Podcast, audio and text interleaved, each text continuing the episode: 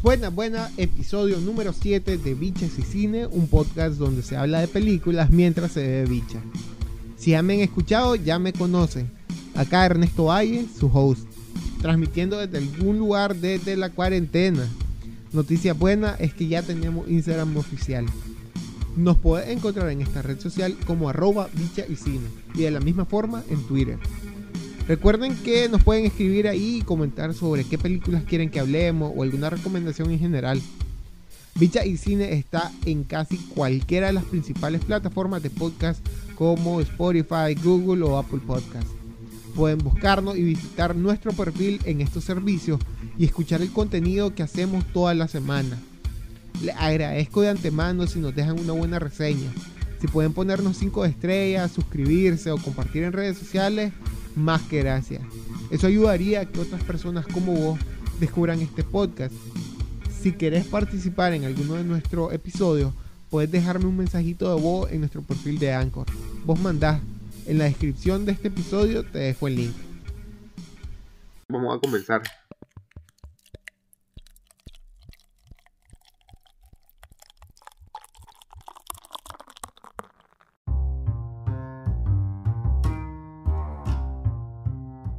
En el segundo capítulo de este podcast es en el que hablé de la película de Robert Egger, El Faro.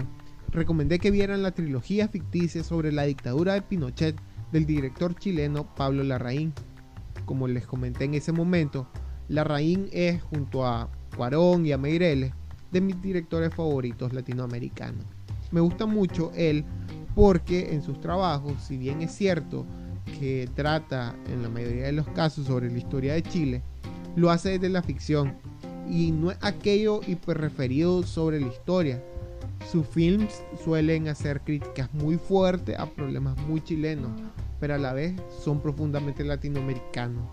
La vanidad en tiempos de crisis, el ego, la manipulación de las personas, el silencio y los abusos de la Iglesia Católica, la poca transparencia de las instituciones y el conservadurismo y la doble moral de las personas. Su trabajo, tanto en dirección como en guion, no es precisamente sutil. Por ejemplo, sus diálogos son cosas bien fuertes y que a veces hasta te sacan risa y, termina tornándose incómodo y totalmente incorrecto. Le cuadra mucho usar contrapuntos en sus narrativas y nada, siento que ha hecho que Gael García Bernal tenga papeles súper bestiales dentro de su carrera.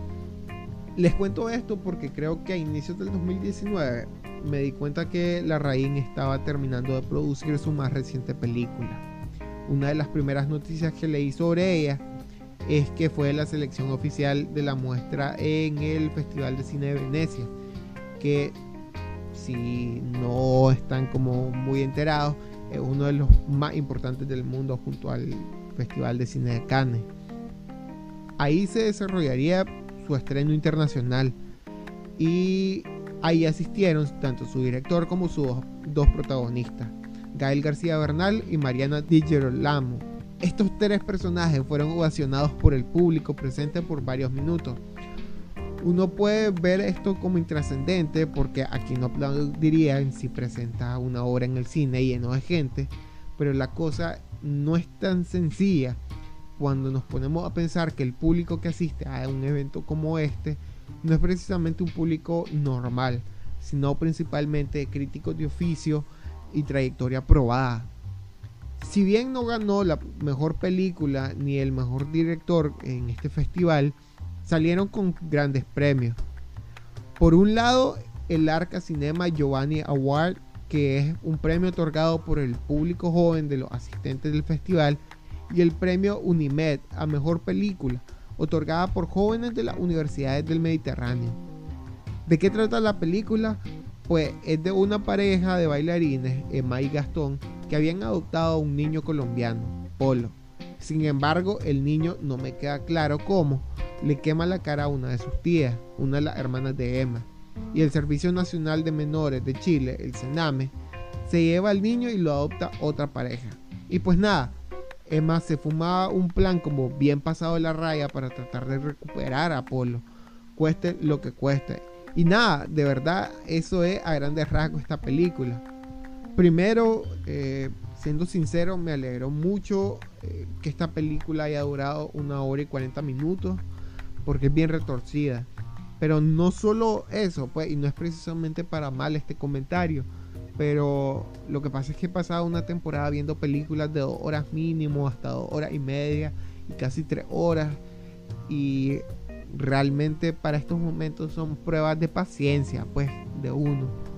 Y bueno, ya lo siento por irme por las ramas, pero ahora sí voy con la idea y comentarios que se me vinieron a la cabeza cuando vi esta película. En primer lugar, quiero hablar sobre Emma y su fotografía. Esta fue hecha por Sergio Armstrong, que es un colaborador recurrente en los proyectos de La Raíz. Creo que salvo a Fuga y a Jackie, si estoy en lo correcto, eh, estos han colaborado en casi todos los proyectos. Y estéticamente a rato me recordó mucho, mucho, mucho a esta película de Gaspar Noé, Clímax. Obviamente esto tiene que ver con el tema del uso de los colores y el tema de la danza, no así en el tratamiento visual, pues con esto no quiero decirles que eh, vayan a ver como muchos planos secuencias largos y súper libres. Nel, o sea, aquí Armstrong y Larraín, como buenos cineastas latinoamericanos, saben que no se cuenta con los presupuestos y la industria para hacer algo técnicamente hablando superlativo, pues. Y más bien tienden su trabajo a la economía del lenguaje cinematográfico, entendiendo esto como un derroche de plano y secuencia y un montaje por corte, algo más económico, digámoslo entre comillas. La composición de la mayoría de los planos que nos coloca sobre todo junto al movimiento de la cámara muy muy cerca de los personajes lo que nos hace literalmente entrar en su intimidad. Y de verdad, literalmente. A veces hasta sentimos cómo respira. Y ahí les digo, échenle un ojo pues, al diseño sonoro de la película. Otra cosa que creo que vale la pena notar es que la narrativa de la Raín y de Armstrong solía privilegiar el contrapunto sobre todo en los diálogos. ¿A qué me refiero con esto? Lo importante era el hilo del pensamiento de lo que estaban diciendo los personajes, no el lugar donde eran enunciados. En el club, por ejemplo, se puede ver mucho este recurso. Diálogos que comienzan en un espacio, por ejemplo en la cocina, cortan y continúa la conversación en el patio sin perder sentido. Y luego terminan otra vez con un corte en un cuarto diferente. Acá el discurso en Emma es más tradicional en cuanto al espacio, aunque la danza sigue conteniendo estos contrapuntos. Me resultó interesante también esta película cómo el juego se convierte en un elemento alegórico si se quiere, pero clave a fin de cuentas. La película comienza con estas luces del semáforo incendiado. Eh, la hermana de Emma fue quemada por el hijo de, ella.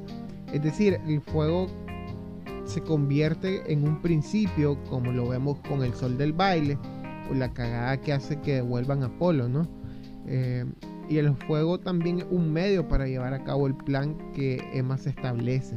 Una cosa que no quiero que pase desapercibida es que hay en una de las partes finales de la película una secuencia en la que va Emma, Polo y Gastón al fondo de un autobús. Y la cosa es que me recordó mucho a una de las primeras secuencias de la segunda y más reciente película de Gal García Bernal, Chicuarote en las que pienso eh, que fue primero, si la inspiración o el consejo. Eh, ahí se las dejo picando por si la han visto. Emma nos da de verdad un nuevo vistazo a lo que es la maternidad, a lo que es ser mujer.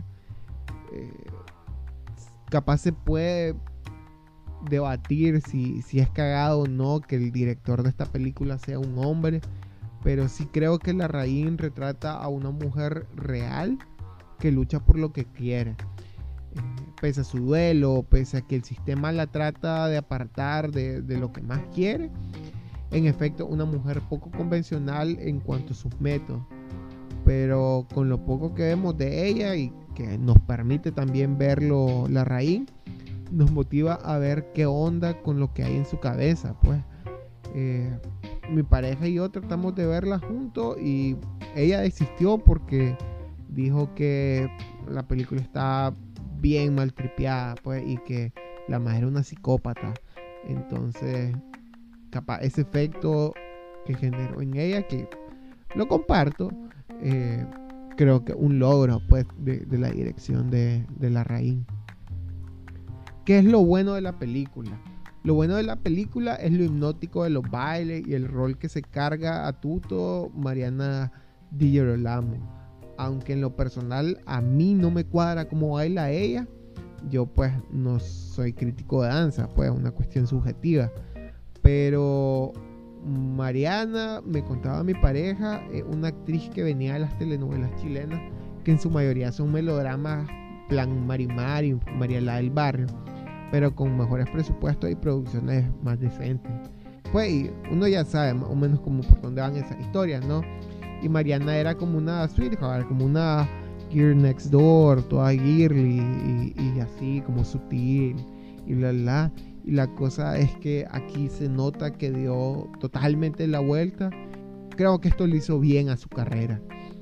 Eh, capaz la comenzamos a escuchar más y a ver más en otras pantallas. Pero, pero creo que alguien al que hay que echarle un ojo. Algo un poco más para los fanáticos de la dupla Larraín y Armstrong. Creo que como cosa muy buena es que este es el film, creo yo, más colorido que tiene. Eh, y creo que me atrevería a decir que uno de los films más coloridos de la raíz, el que tiende como mucho a la sobriedad, digamos, de saturación y demás. Por ejemplo, la secuencia de la coreografía inicial, con la que creo que sigue el sol, eh, es muy colorida yo sé que esto puede parecer babosada, pero ese riesgo, digamos, controlado por la historia, por el guion y por los espacios, me parece algo que es digno de aplaudir, sobre todo contrastándolo con su trayectoria juntos. ¿Qué es lo malo de la película?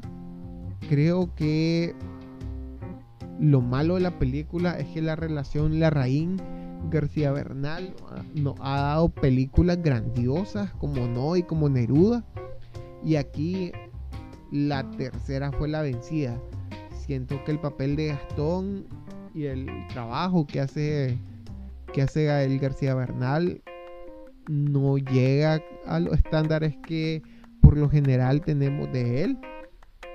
Y no sé si es que se desaprovechó o qué onda, pero un García Bernal que no destaca. Y no solo porque no sea protagónico, sino porque también sus actuaciones a veces no estaban tan buenas. Termina hasta siendo bien forzada algunas de ellas. No sé, yo creo que a nivel de historia, digamos, la película no es precisamente mala. Pero si la vemos como en conjunto a la hora de la raíz, sí es una película inferior, digamos. ¿Con qué secuencia me quedo? Me quedo con esta escena de los bailarines a contraluz por el sol de colores. Y es sobre todo por su delicadeza, por el riesgo medido que ya lo mencionaba.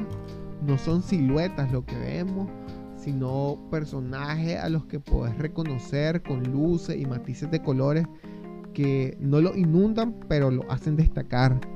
Además, los contrastes supermercados no sé, pues, a mí me pareció de verdad una secuencia muy bien lograda. En resumen, no es que sea una mala película, pero a mí sí me quedó en deuda, digamos, frente a lo que ya he visto de la raíz. Igual se mantiene, digamos, como este registro de cine que hace la raíz de, de incomodar, lo que hace que esta película no sea precisamente para todos Vuelvo y repito, no es mala ni mucho menos, pero incluso a quienes esperarían un thriller, que es lo que es Emma, eh, les puede generar una experiencia diferente. Claro, eh, después está como todo el debate que para mí es un poco innecesario. Si esta película debió ir a los Oscars como la elección chilena y no Araña de Andrés Wood, pero, pero no sé, creo que eso es intrascendente, pues, dejémoselo a los críticos chilenos. Si se animan a verla, eh, a partir de la cuarentena, Fabula Films, que es la productora pues, de, los hermanos Larraín, subió la película a Onda Media, que es un portal de distribución de cine chileno que es gratuito y abierto para el pueblo chileno. Sin embargo, si accedes con una cuenta de correo electrónico y usas alguna extensión de VPN en el Chrome, de fijo que la vas a poder ver. Solo que es muy recomendable que tenga una muy buena conexión de internet porque su buffer como tal solo permite cargar como 70 segundos y si tenés 5 megas puede que se te detenga ahí nomasito. Eh, sobre todo si quieres verla en HD o en Full HD.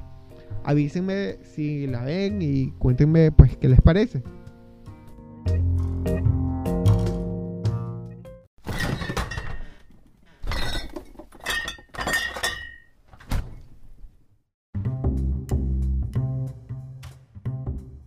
La recomendación de la semana es The Peanut Butter Falcon, una película que aunque algunos posiblemente ya la han visto, no tuvo mucha publicidad versus a otras en el 2019.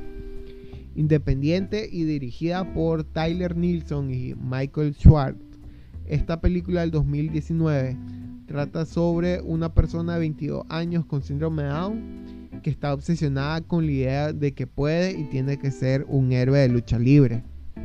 Este personaje lo interpreta Zack Sagan, creo, y en la ficción pues se llama Zack también. Y vive en un centro de refugio o retiro estatal. La verdad no sé bien cuál es la diferencia. Y nada, ahí está una psicóloga trabajadora social que se llama Eleonor, interpretada por Dakota Johnson, que es como su Prix. Ahí el tema es que Zack eh, se escapa y se encuentra con un pescador de esos más que no das ni cinco varas por él, que es súper tamal y es problemático. Y pues lo interpreta Shia voz Y estos majes se enrumban ¿no? a la aventura de, de ir a una escuela de lucha libre y se vuelven brothers. A mí me llamó mucho la atención esta película porque esquiva en muchos sentidos lo típico de una película sobre discapacidad no son mages felices por siempre y con problemas que dependen de otros para resolverse.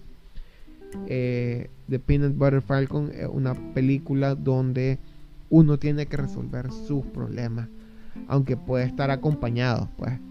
Eh, aunque similar en registro, digamos, eh, con esta película que está en Netflix que se llama Colegas, Acá el personaje con síndrome de Down no juega a ser otra persona, no está en un performance del otro, sino que él mismo prácticamente, pues él teniendo agenda.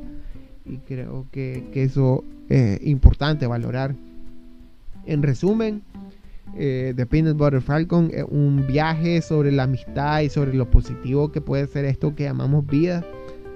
Yo sé que puede ser muy ingenua y muy pura, pero un relato que hasta puede ayudarnos a sanar de repente en medio de todo este desvergue. A mí me gustó mucho y me marcó porque tal como Zach, mi hermano Francisco, Panchito, eh, tiene esa misma condición y tiene como este sueño ¿no? de, ser actor de cine. Y lo curioso es que los directores, eh, Nilsson y Schwartz, eh, conocieron a Zach en, en un taller de actuación y prácticamente armaron esta película pensada en él. Y nada, eso, ojalá les guste, eh, ojalá se animen a verla y cuéntenme cómo los tiene la cuarentena. Yo sé que prometí ser un poco más eh, veloz con los podcasts, pero me estoy aclimatando más y Semana Santa ya viene y no voy a salir ni nada, pero sí voy a grabar capítulos. Entonces, nada, eso, ojalá que la pasen bien. Recuerden lavarse las manos, no salir y echarse un par de bichas y películas esta semana. Estamos en las principales eh, plataformas de podcast que ustedes escuchan y si les cuadra lo que estoy haciendo, les reitero un buen comentario, compartir en redes sociales, suscribirse o cinco estrellas, yo se lo agradecería. Muchas gracias y hasta la próxima.